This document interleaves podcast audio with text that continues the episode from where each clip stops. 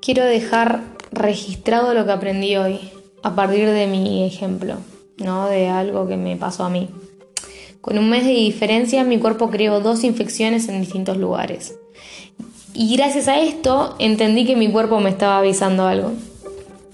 Fui al médico, el médico me dio antibióticos y me dijo, no te toques, que nadie te toque.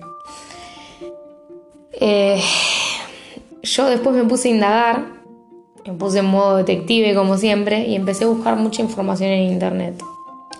Generalmente busco cada vez que me, surge o algo en el cuerpo o alguna enfermedad o algún síntoma, busco en biodecodificación. Y después, bueno, hablo con distintas personas para ver si puedo tener algún tipo de pista para, para descifrar qué es lo que me está pasando. Y según la biodecodificación, los abscesos surgen de la ira o de la angustia acumulada o reprimida. También pueden surgir de frustraciones, también leí que los problemas en la piel surgen del rechazo y que representan conflictos de separación. La piel es la parte de mi ser que está en contacto con el mundo, con el universo. Y a mí lo que me pasó esta infección es en la espalda y si alguien viene y me toca la espalda, siento un dolor terrible. Entonces estoy generando como un rechazo al contacto. Tengo una amiga a la cual le cuento muchísimas de las cosas que me pasan, así que hablé con ella de esta situación y ella me dijo buscarlo en vivo. Entonces yo le dije, ya lo busqué, pero la información que encontré no me terminó cerrando, porque no sentía que tenía o angustia o ira o algún conflicto de separación. Así que seguí buscando respuestas y entendí que a veces buscamos una respuesta rápida a lo que nos está pasando. Es como que nos queremos sacar el, problema encima de la forma más rápida posible.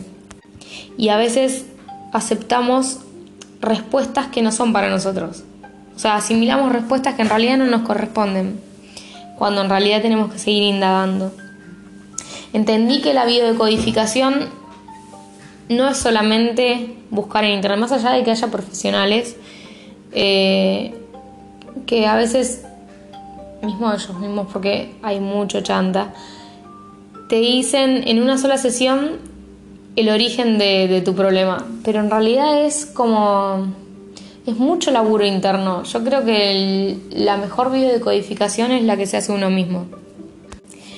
Entendí que, que, también no voy a encontrar siempre la respuesta en internet, sí van a ser pistas. Eh, pero bueno, todo va a surgir, la respuesta va a surgir de un amplio análisis y, nada, y no es solo asentar lo que me dice una página de internet. Ahora bueno, te voy a contar bien qué es lo que pasó. Hace dos días me salió un simple granito en la espalda y lo exploté. Y me salió de nuevo. Entonces, ¿qué hice? Lo exploté de nuevo. Y no solamente yo, sino que una amiga también. Sí, te puede parecer completamente asqueroso, pero bueno, fue así. Y así fue como terminé con la infección. Ahora, de toda esta información que recopilé, a, la conclusión que llegué es, esta, me hice una pregunta. ¿Por qué estoy haciendo cosas que me deshacen? ¿Por qué si me sale, por ejemplo, un granito o una cascarita, puede ser también, la arranco, vuelve a salir, la arranco de nuevo, vuelve a salir, la arranco de nuevo. ¿Por qué si veo que algo está sanando, vuelvo a darle mil veces más? Si cuántas veces me explicaron que no tenía que tocar el granito, cuántas veces me explicaron que yo no tenía que arrancarme la cascarita. Si ya me habían dicho de las consecuencias, ¿por qué me estoy lastimando? ¿Por qué quiero dejarme una marca? ¿Por qué alargo el proceso de sanación? ¿Por qué no puedo actuar apoyándome? ¿Por qué no puedo ayudar a mi crecimiento? ¿Por qué me estoy saboteando? Porque en realidad estoy saboteando el proceso que está haciendo mi cuerpo. Y, la realidad es que con esto que hice, eh, lo único que generé es asegurarme de que todavía yo no estoy lista, de que todavía tengo que limpiar, que todavía tengo que sanar, de interrumpir el proceso, de sabotearme, de sabotear mi proceso. simplemente para no alcanzar la meta. Estoy creando un problema para no estar bien. Y sigo preguntándome, ¿por qué ataco mi crecimiento? Y este simple ejemplo lo llevo a muchos ámbitos de mi vida y digo, ¿y en qué otras cosas estoy saboteándome? ¿En qué otras cosas me estoy manteniendo estancada, pero solamente por mi decisión? Este simple ejemplo que te estoy dando, llévalo a cada aspecto de tu vida. Fíjate cómo te saboteas, en qué te saboteas, en qué saboteas tus procesos.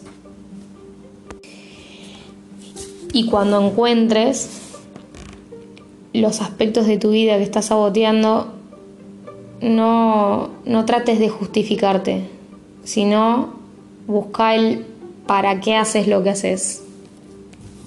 Eso va a empezar a solucionar todos los problemas.